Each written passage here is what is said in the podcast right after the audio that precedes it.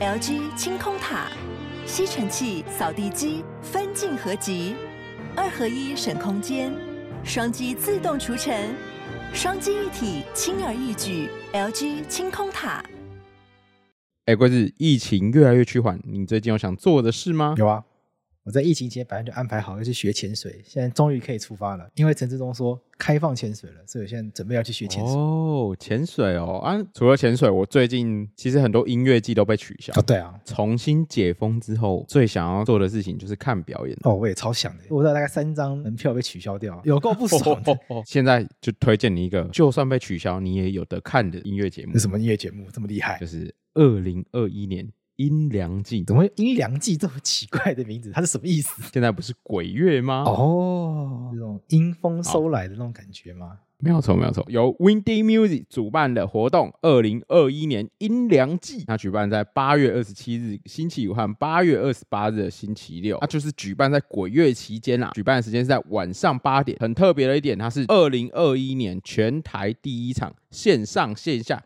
同步互动演出，演出的乐团有了 T T、浅提、老破麻、怕胖团，总共四组独立乐团接力 live 演出，没有错。而且鬼乐里面最有特色的就是它有表演又有故事，它表演的主持人超酷的，就是呃独立音乐圈的鬼王导辉。鬼大王家。呃有想要多了解的话，大家就可以到 Google 搜寻“鬼王导辉”。 OK，那线上线下同步互动是什么意思啊？你也知道，现在就是有些听众还是会担心啊，疫情期间去现场参与。但没有关系，它有分成线上票和线下票。线上呢，就是透过 KKTIS 的虚拟场馆来观看 live 演出，想要现场或是线上都 OK。这次表演真的超适合你的，适合你的地方就是因为它的地点就在湿地。就是在法白办公室楼下就对了。对对对，金烘奔呐、啊，你刚刚讲到的四个乐团啊，我其中最喜欢的就是怕胖团，因为怕胖团之前还有来过法科电台，大家有兴趣的话可以去听我们那一集。那那你呢？你这四个乐团，你最喜欢哪一个乐团？你要不要跟大家推荐一下？我自己最喜欢的是浅提啦，浅提有一首歌叫做《怪手》，主唱的声音很温柔，而且就是我看过他们现场表演，主唱唱歌的时候会看着你唱，然后会有一种恋爱的感觉。 你确定是我看着自己你啊唱吗？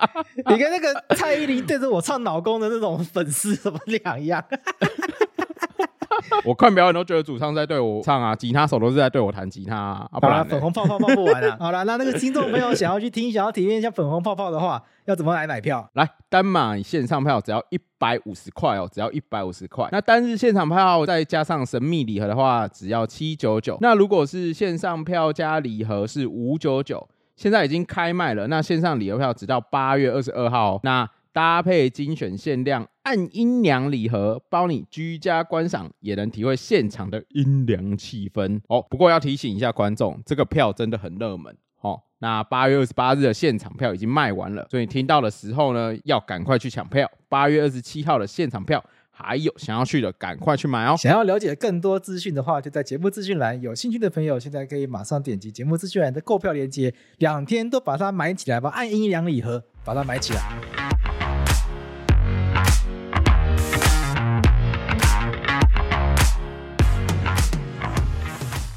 我觉得我三级警戒期间，每个礼拜都在狂录 podcast，可是我不知道什么，我觉得这个单元的那个频率降低。然后下，我觉得比方说有其他更优秀的人，好比说像那个真相制造啊刘刘志志新新，对我就觉得就很赞，你就有觉听他得那个 podcast 吗？有啊，就很好，很赞啊。很好听哎、然后我我每一个朋友人手一书《真相制造》，我其实我觉得蛮赞的。这么厉害，大家都在买。对，当然也有可能是我的同温层水准之高， 大家都在看，你的同温层真的比较高啦。就是要高。 你的同温层呢？你你说最近有跟我混在一起的这些小朋友吗？对啊，大家都在看什么？看什么水准书？台湾法律嘛？哎，果然程度比较低。他们都没有在看书， 有人在听 podcast 啦。然后有一个朋友很喜欢智行，应该会去，他应该会去买那本书。然后有一个人买了，但还没有看。书就是要先买了摆着，要告诉大家我买了，这才是最大的重点。至于有没有看，那另当别论。合理，哎、我觉得这样子、哎，就是实体书在未来会是装饰品。哎，对我也觉得，哎，我觉得实体书未来是装饰品，为什么呢？因为以后大家都看电子书，就实际上要看都看电子书。那真的会买实体来的，嗯，都是精装，要摆在墙壁上面，摆好看的，有纪念价值才买实体我跟你讲，我买书的逻辑，啊。我什么书会买实体书？文学， OK，剩下我都买电子书。哦，文艺学才买实体书，因为对，因为我对我来讲，因为我爱看文学嘛，文学有一种对我来讲有一种美的感觉，它对我来讲就是欣赏、喜欢，然后我觉得它很棒。可是其他的书它是知识的，那我觉得知识放在不，我不需要特别还有一个实体这样，它摆在那边不，我对我来讲也美，但是跟文学的美比起来，我觉得文学的美是赏心悦目，但知识的美是呃放在电脑里面获取知识，我觉得对我来讲就够了。所以我会用这两个东西来区别。那你跟我颠倒，因为哦，第一个就是我没有什么在看文学。没错，你的水嗯准大概就这样子。哦我高中的时候会看那些散文，那但我觉得我人生就是从高中结束之后呢，我就再也没有碰过这些东西。就停了。我我现在就是比较无法领略文学的美，就是如果那个文字没有实用性的话，我就没有太大的动力去把它拿起来看。有点可就惜包。括小说，其实包括小说我都很少看。其实我觉得文学有很多是很实用性的，只是它比较包在里面，要要挖它那样子。这个我觉得跟我的个性有关，因为不是只有文学，比如什么电影啊、嗯戏剧啊，我都没有太大动力主动去开发来看。真的是一个 boring guy 对，我是我是无聊的人，但如果我知道它好看的话，我就一口气把它全部看完。啊，那反相反的，就是我会买那些知识的书，有这个你真的看很多，这个这个我蛮我想一下 respect 的。譬如说为什么国家会失败，那这个是小英总统选举的时候，嗯他不是有个选上后的小英书单吗？ 有有有有有，哎，对你还记得小英总统那次选上苏丹发生什么事吗？他什么事他他 take 洪慈庸，啊？对对对，然后洪慈庸 take 我们，啊所有以有有这件事情，有这件事各位情。观众，我们离总统的的距离也不过两里路而已。这就证明了我们是侧翼网 军。对，这两步就到我们了欸、我们真的是侧翼。就是这个六度理论，我们只有我们只剩两哎、度，对呀、我们只有两度哎、我们只剩两度就要蔡英文了。因为毕竟我们跟跟慈庸姐姐也算认识嘛，所以我我们可以说，蔡英文对我来讲是什么朋友的朋友。好了，法律归法律，政治归政治，我是桂智，我是洛毅。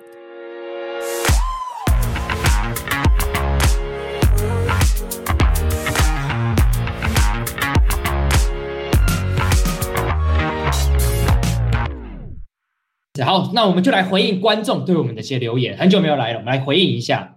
来，那我我现在回一个针对我的，好，来来来来来，桂枝就来，是就是不知道从第几集开始，好像一百集前后，哎，你知道一百集是法克话题一百集是一个里程碑的一集嘛？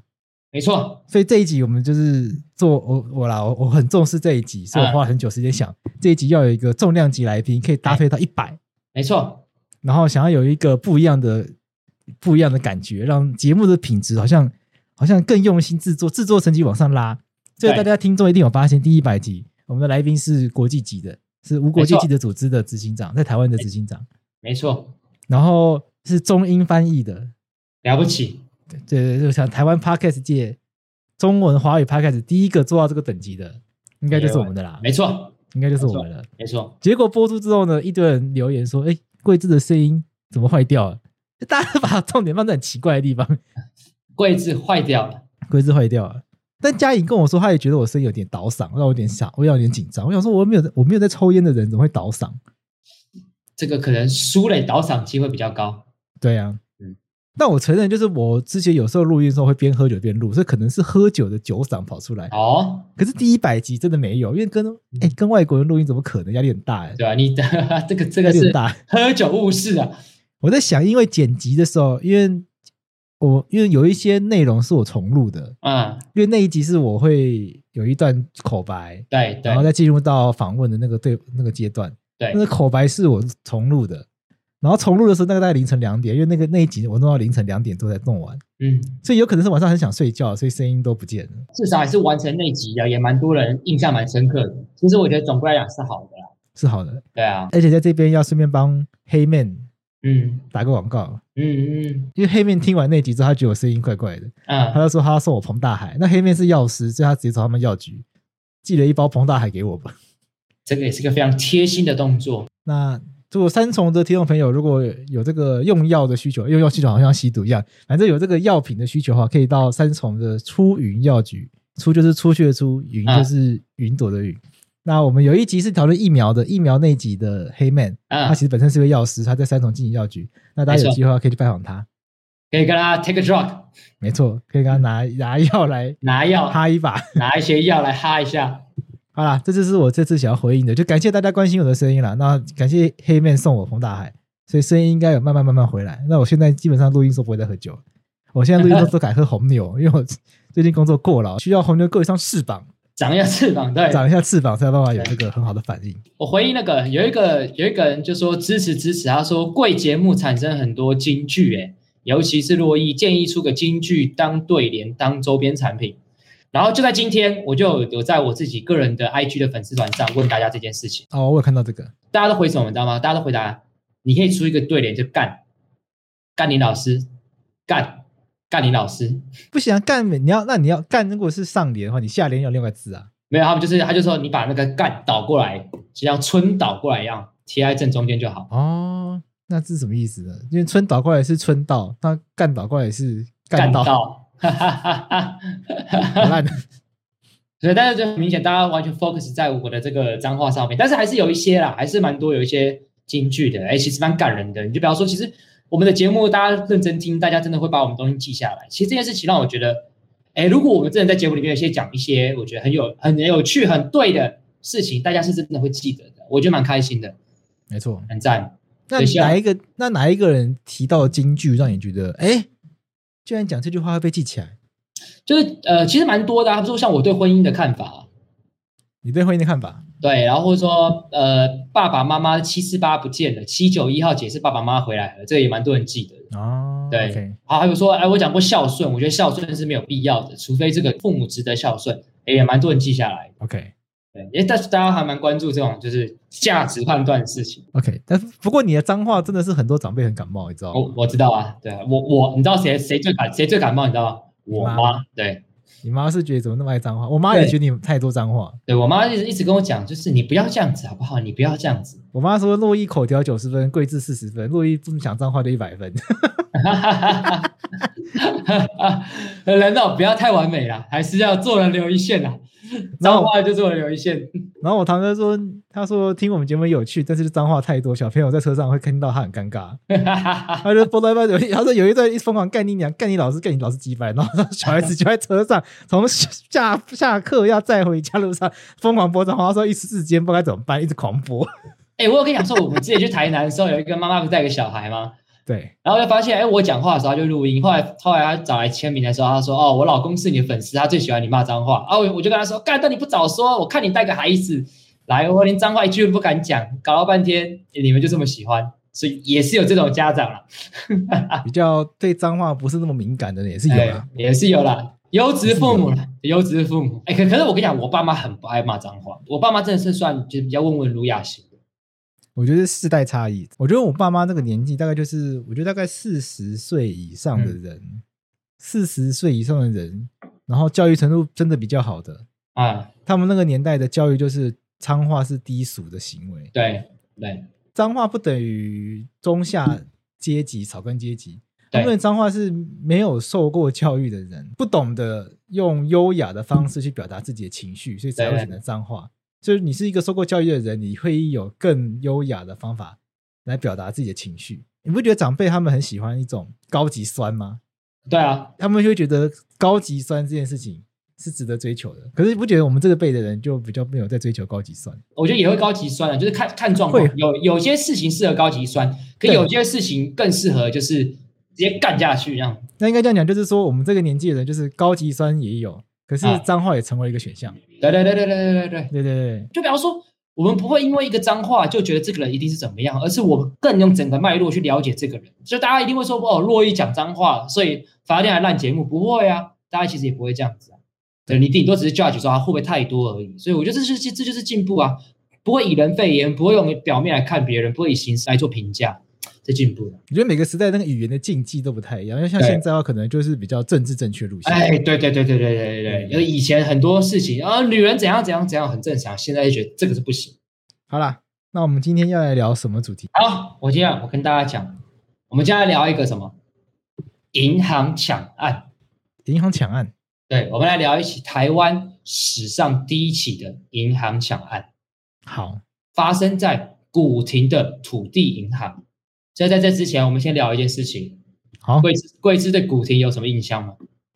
我对古迪的印象就是没有印象，我人生跟古迪没有什么缘分，就是不是一个会去的地方。帮大家分析一下，因为贵志家也是住在内湖，我小时候住大安区，后来搬到内湖，对，然后高中是读成功高中，所以啊没都错都距离古亭有一段小距离。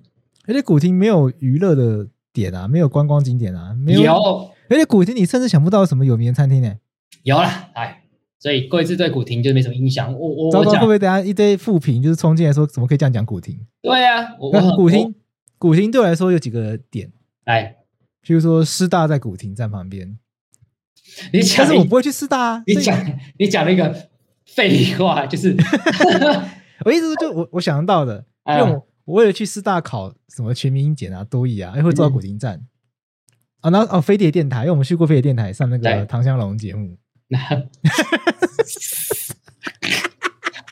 哎，唐香龙节目我去了两次，哎，对唐香龙很爱你，而且香龙哥在节目上说，当代年轻人中，哎，他觉得只有两个团体他最欣赏他最欣赏，哪两个？一个就是法律白话文，另一个呢？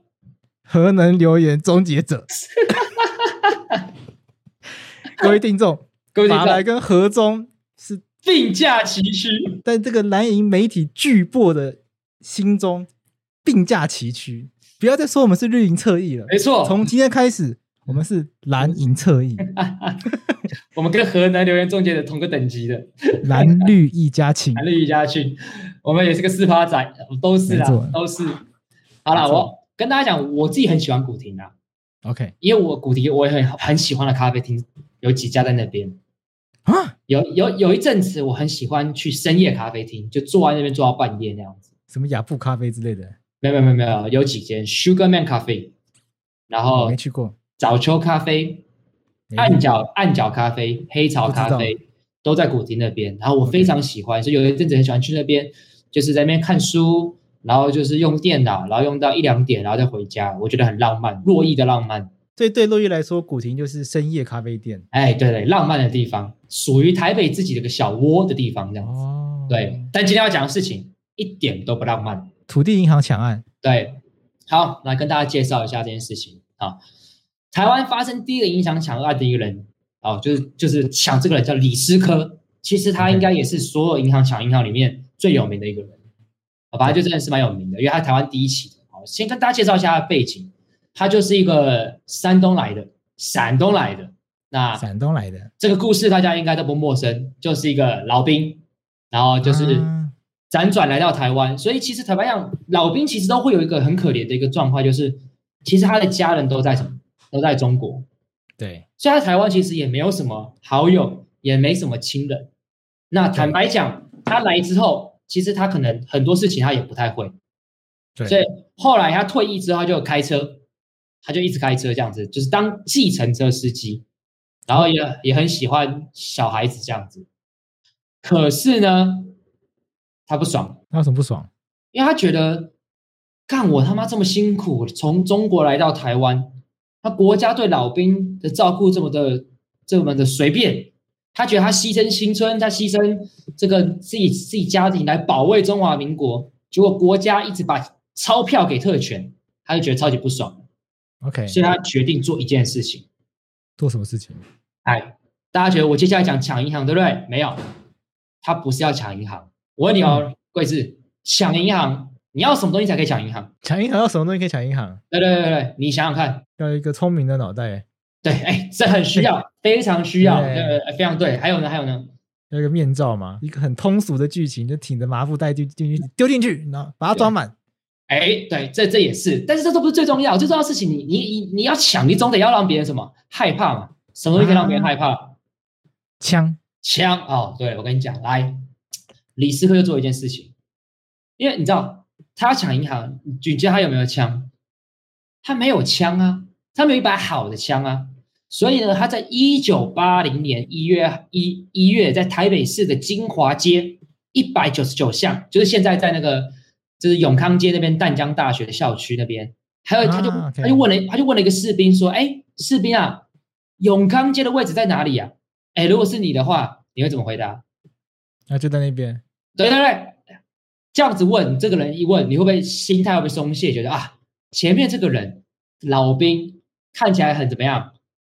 看起来很柔弱嘛，对不对？就是嗯在一九二七年出生的，一九八零年的时候他都几岁了？他都已经五十三岁了，对不对？现实现实啊，那个永康节在哪里啊？对对，就是这样，就是这样子啊！就哎，先生在那边，我要去那个东门饺子馆吃酸菜拜肉锅呢。哎，你这个模仿非常的、非常的贴切啊，非常的不错。我跟你讲，结果他发生什么事情？因为他当过老兵嘛，他自己做了一个土制手枪，哦，结果刹那之间就听到什么，听到什么声音，嘣一声。嘣！我跟你讲，让子弹飞曾经说过，你听枪一响就有人死，有人死就有人哭，人一哭就要说心里话。来吧，李斯科，你知道我三句话要说哪三句话？李斯科心里想：第一，我要抢他的枪，所以他拿土制手枪把他杀死，就拿他的什么更好的枪嘛，对不对？对。第二，他要抢银行。第三，重点来了，你刚刚回答说抢银行最最重要的事情是什么？你第一个回答是什么？脑袋脑袋。第三个，他计划抢银行这件事情，他计划了两，他计划了两年，啊？对，这么久？他就是对，所以所以故事到这边大家可以知道，他他先把一个士兵杀死了，抢了他的好一点的手枪，然后抢准备抢银行，计划两年。你知道他怎么计划吗？他怎么计划？他就是计划在那个古亭的那个土地银行的古亭分行，他就观察说，哎，这银行这个警备人员哦好像很少啊，然后警备人员又很常被调去怎么样保护运钞车，所以警备非常非常的松散。嗯哼然后？呢，他又多次把这假钞票换一元来了解这个柜台运作的情的这个情形，所以你有发现一件事情，其实他脑袋蛮好的，他？OK，他不鲁莽，他先拿枪仔细观察，然后计划。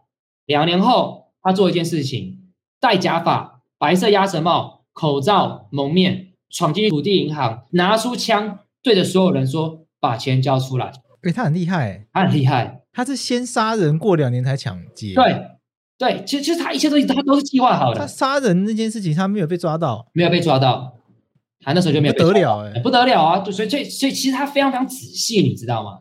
嗯对，然后呢，反正他就确认警卫不在场之后，他就大喊说：“来，钱是国家的，命是你们自己的，我只要一千万，你们不要过来。”结果呢，有一个银行的这个副理就是跟他有点争执，所以就被开一枪，但是死我掉我记得打到肩膀还是哪边，就是没有死这样子。嗯，OK。最后他抢走台币五百三十一万，哦，这当时可是一笔大钱。一笔大钱了。好了，我跟你讲，精彩的要来了。嗯当时这件事情是台湾第一起抢银行的案件。来，你想象一下，桂志，假设你是当时警政署署长，你是内政部部长，台湾发生的第一起银行抢案，你心里作何感想？哼，非破不可，对，非破不可嘛，对不对？对。如果是你，你会下什么指令？该做什么就做什么。你完全讲了一个柯文哲口中会讲出来的废话。政治有人出来负责任就好。对，政治不难，良心而已啦，对不对？嗯对，我跟你讲，当时就是这样嘛，该怎么做就怎么做，就限期破案嘛。对然后就跟大家说，抓到真凶就给多几百万的这个奖金呐、其实限期破案其实是一个非常不健康的一个状况，为什么呢？哦，因为就逼着警察赶快去抓人啊！对啊，好，结果呢，我跟你讲，因为这件事情台湾第一起嘛，所以全台湾都在关注，新闻也二十四小时一直报道，没错所以呢，很多的资讯就来了，就得到几个资讯：第一，外形、口音都开始有一点被特定，然后就重点是他开了红色的计程车，哦，以前的计程车是有各式各样颜色的，对现对在对对，是到现在才变小黄，以前其实是很多颜色的。嗯，好，精彩的来喽！有一次呢，警察就在路上，就是临检，临检到李 OK 临检到李斯科，李斯科的外形、口音、姿态、红色计程车，哎，都跟证人所讲的一模一样啊。 OK，所以王银仙也是也是山东那什么口音这样子。可能是，对，王一先生我们先不讲，还先把李斯科讲完。警察临检到李斯科的时候，最后把他放掉，你知道为什么吗？为什么？他觉得虽然这个人中所有的这个形象都符合，但前面这个五十几岁的阿北怎么可能是抢银行的人啊？他哪有可能抢银行啊？就把他放走，所以就错失一个破案机会。结果这时候，刚刚贵贵子讲到王英先就逮到这个人了，嗯哼嗯哼，因为听说他这个各项的这种证据都指向王英先，好像是似乎是犯起这个案的人，所以就被王英先她的女儿的男朋友检举啊，大义灭亲。被女儿的男朋友检举，对，王一现一定对她的有了男朋友不好，她一定不让他娶她，也有可能在过去这个是很常发生的事情。是不是？好，那我问你哦，来，重点来，重点来，重点来。假设你是王银仙，你现在被警察逮捕了，然后你觉得干根本就不是我啊，你第一件事情会做什么？否认啊，好，否认之外，你会找你会寻求什么帮助找律师啊？非常好，那当时不行。那是不行，对你现在说可以找律师，是现在的刑事诉讼法第二十七条，侦查中得随时选任辩护人嘛，对不对？没有，当时是起诉后才可以选任辩护人。哦，对对对对对，以前在侦查阶段不能找辩护人，对，所以你除了否认之外，你没有任何人来能能来救你。结果 OK 王一仙被逮捕之后，好啊，你刚刚桂志讲得很好，你否认嘛？没好，错，来桂志，我现在就带你到富锦街一个招待所，我就是要跟你讲说，我招待，我们去招待所招待你一下。就一进去开始就对你什么对你做什么事情，你知道吗？拳打脚踢， OK，严刑逼供，你招不招？这让我想到侯友谊市长，他曾经回忆过他如何办案。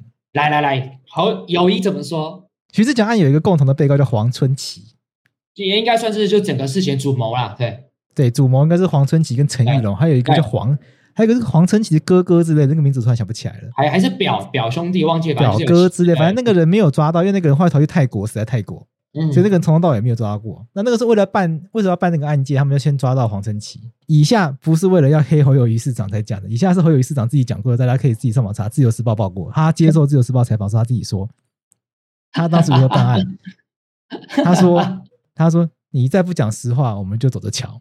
哎呦，哎呦，呃来来来，我我来各位观众，我们假想一个状况，你你那时候被抓到，你被带到一个招待所，不不是不是警察局哦，你被抓到地方不是警察局哦，在富锦街某一个地方，这不是警察局哦，你不是去你不是去一个正常应该被侦查的地方哦，然后你没有办法选任任何的辩辩护人，警察没错第一句话就跟你讲，好，你不承认是不是？你走着瞧，干你会不会怕？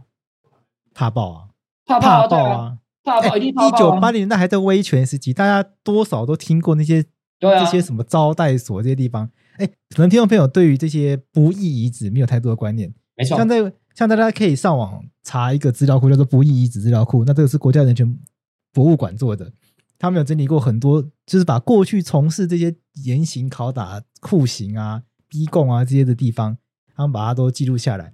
那其中有一些地方，它的名字像譬如说法务部调查局安康接待室，哎，哎，听起来好像是去唱卡拉 OK 吃个大餐的，没有？解封后去的地方，解封后，我不要去这种 地方。还有什么陆窟？哎，这不是不是，跟跟正一下。还有什么南？还有什么内湖新生总队？嗯，哦，听起来好像是一个什么一般的训练地方，不是？对，那个是要去绿岛以前会去的地方。很可，反正就是很可怕的地方，对，对，所以像这听到这什么招待所啊，这种什么，还有这个啊、还有譬如说像高雄有个地方叫做凤山海军来宾招待所，哦，来宾嗯招待听 起来好所，像对，听起来好像迎接什么高高官达人的没有？行球的地方，我们在《促转新歧视》的第三集还第四集跟润南的那一集里面哎有提到一个，一呃，有提到一个就是性倾向可能比较温柔一点的那个男性，他就是在这边被被酷刑的。有有还写一本书的那个嘛，对不对？我还记得，我们就把它当做一个伏笔，好，大家自己回去听那一集就知道了。那一集对润南把他故事讲得非常精彩，因为他在海军来宾招待所被各种的虐待，很可怜没错所以听到招待所，大家都害怕。很害怕啊，对啊，其实刚刚贵子已经讲得很清楚嘛，刚刚贵子讲那么多不义遗址、招待所是被虐待，你就这样想，假设你是王一仙，你根本不是犯人，你继续被虐待，那怎么办？你最后你最后被严刑逼供，你只能被迫承认啊，对，可是可怕的事情来了，五月七号凌晨三点，大家问说：“好啊，王一仙，你发现犯人吗？来，你告诉我，你的枪在哪里？赃款藏在哪里？”他说：“我藏在秀朗桥下。 OK，” 他说：“我就是从秀朗桥上把这个东西丢到这个新店溪里面。”哦结果啊一瞬间，王银仙就趁大家不注意的时候，从秀朗桥直接跳下去，摔死在新店溪中。哇塞，然后更讽刺来了，他摔死后，我记得才几个小时之内，李斯科就被逮捕了。啊，差一点就还他清白了。对，没错。李斯科被逮捕之后，李斯科其实呃也交代他的犯罪。他其实你知道他抢这些钱，其实有有趣的地方，他其实没有很想自己用，他就是不爽而已。他抢其实但但是就是为了发泄情绪而已。然后他想把这些钱给他的一些朋友啊，还有给他就是好像前房东的女儿，他很喜欢他，觉得很可爱，想要把钱发给大家。然后他就觉得他当时对这政权就是很不满，所以他就是想干个干个大事，发钱给一般民众这样子。 OK，对，那那大家也知道，台湾史上第一个银行抢案对被抓到之后，下场一定是什么？处死一定是处死嘛。当时是戒严时期，这种重大犯罪是军事法庭审判，所以军事法庭审判，我跟你讲，五月十七号召开军事法庭审判，判处死刑，五月二十六号不到九天哦，就被执行枪决了，这么快？这么快？对啊，为什么是军事审判啊？因为当时是戒严，按照戒严法的规定，有一些罪会直接移交军事审判。因为他已经不是军人了耶，对，这这也跟什么国家安全都没有关系啊。 对，这就是这就是戒严法的可怕。我我们都知道军事审判是很可怕的，因为军事审判是不透明的。对，一般的法院在哪里？在路上。对对对，对，没有，大家你可能觉得我讲的是废话，你觉得要我不讲然的军是废事话反正在空中嘛。没有，军事法庭在军营里面啊。嗯，啊，路上的法庭，你可不可以走路？你可不可以？你可不可以走一走？经过法庭就干了。我想去看一下法庭，我想进去看，可不可以？可以啊。哦，可以。你可不可以进去看到杨贵枝在帮别人辩护？可不可以？可以啊。可是军营是随随便便人家可以去的吗？不行，不行啊！所以军事审判为什么在二零一三年的时候，洪仲秋事情一直被大家戏称国防部国防部那个部是黑部的部，就是因为军事审判有它的这个问题在，就是很不很不透明啊。所以后来他一下被执行死刑。当然，他所涉嫌的罪当然都很重大嘛。第一，他不是杀了那个军人吗？对，有杀人罪。他抢银行有没有强盗罪？有有。他开枪不是打打打伤一个银行经理，这也伤害罪嘛？然后他可能这个枪会有枪炮弹药管理条例相关问题，所以他其实都犯重罪，这是事实。对，所以他最后被枪决了。所以这就是台湾第一个抢银行的故事。但是这哦个故事为什么后来那么多人讨论？就是因为它对台湾后续的影响非常非常的大。你知道什么很大吗？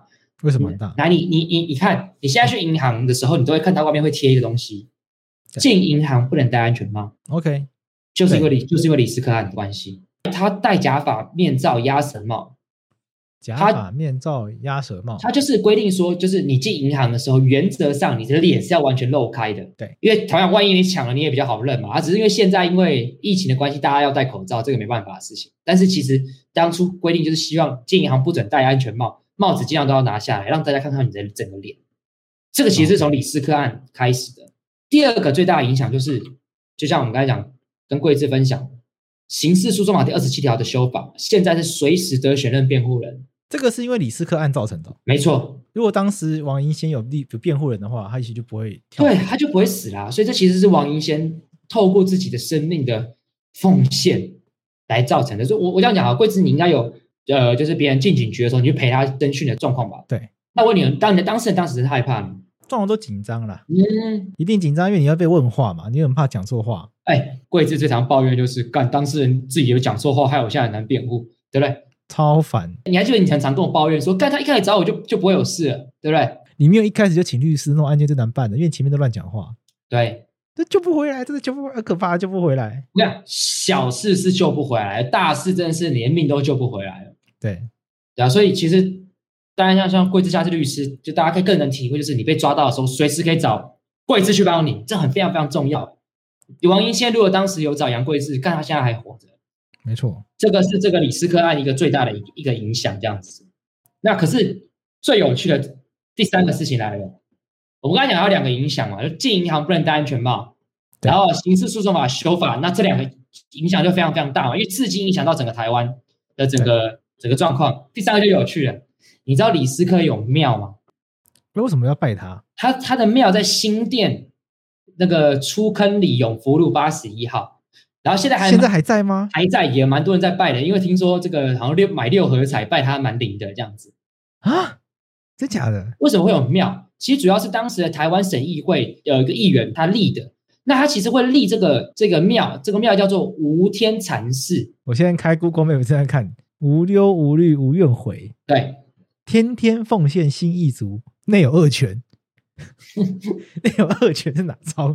他会被盖庙，其实是因为当时那党外有一些党外人士其实认为虽然李斯科做了坏事，可可是他抢钱这件事情其实有点想劫富济贫，对这个政权不满的，廖天丁的概念就对啊有点了。廖天丁的概念。而且更更有更有趣的事情是，他们后来这个李斯科庙哦，也有盖廖天丁像素，然后结果两年后就被吹倒，李斯科像还在，所以大家觉得这个李斯科比廖天丁更坚强，所以到现在还是会有人去拜他。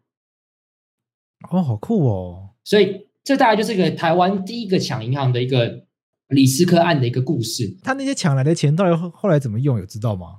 我记得他好像自己也没有用多少，他就抢来之后，就摆在那他他就分给其他人，然后有一些是摆在房东那边，好像我记得房东房东女儿那边这样子。我觉得其实李斯科有他的悲哀的地方啦，因为后来就是有人其实有帮他就是拍电影， OK，这个还有拍电影，他这部电影最有名叫《老柯的最后一个秋天》，你知道谁演的吗？谁演的？孙越，哎，孙越，孙越叔叔说故事那个孙越演的。哦，好酷哦！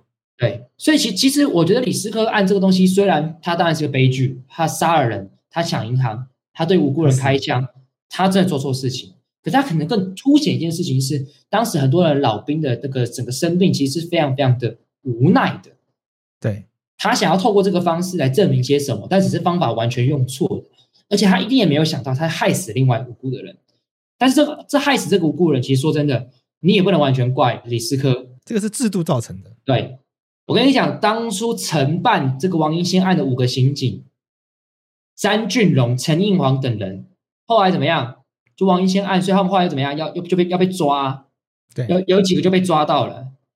其中这个詹俊荣，他好像跑到爱奥地利，后来还跑到中国，在中国后来还当官。你说当时抓抓错的那些警察还跑跑，对，我那个故事是这样子的，其中那个当时官最大的叫詹俊荣，他跟他妻子假离婚， OK，伪造文书，跑到奥地利，再转逃中共。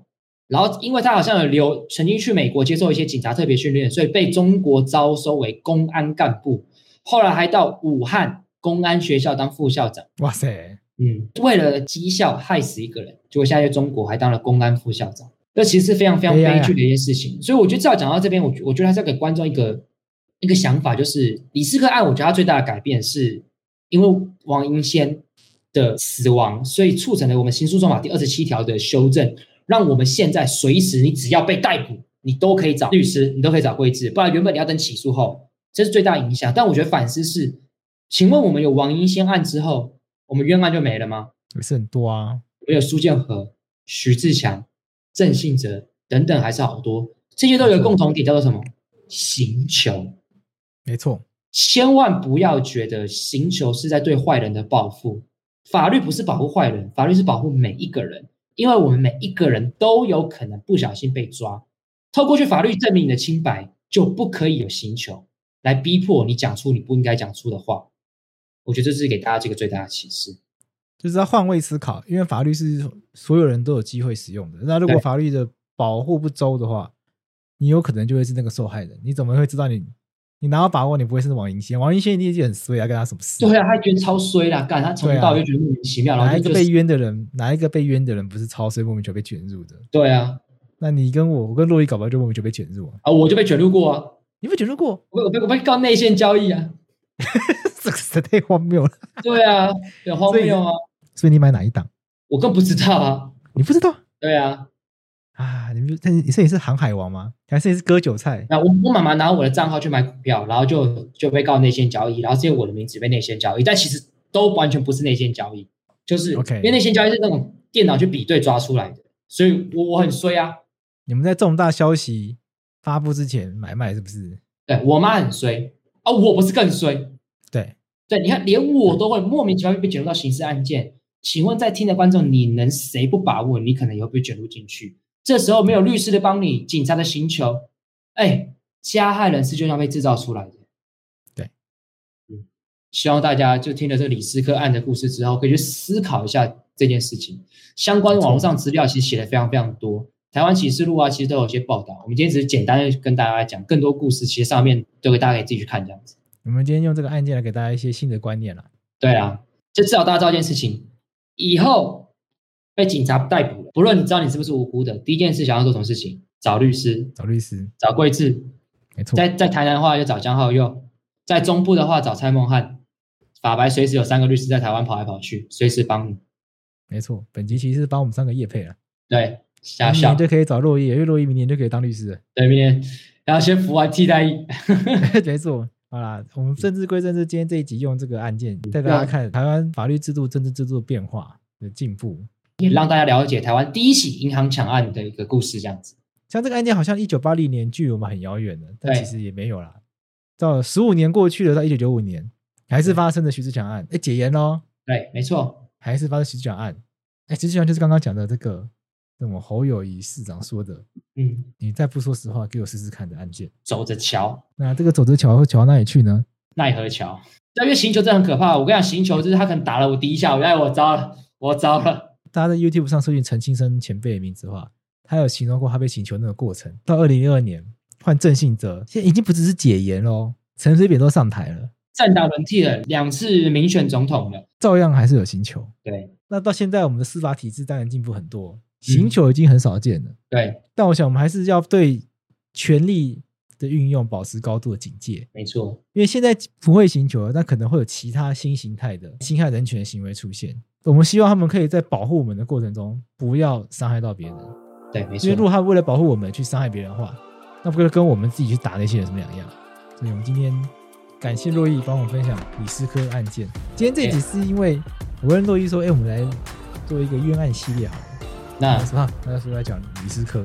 对那以后有机会的话，我们再跟我们再多跟大家介绍其他这个很有名的冤案。对，然后我们之后也会在可能 IG 会有一些新计划出现，也让大家敬请期待一下。所以还没有 follow 我们 IG 的朋友，可以 follow 我们 IG 一下，大家就搜取法律白话文就出现了。对，没错。好好，了，我们今天就到那我们到就这这边边，大家再见，拜拜。拜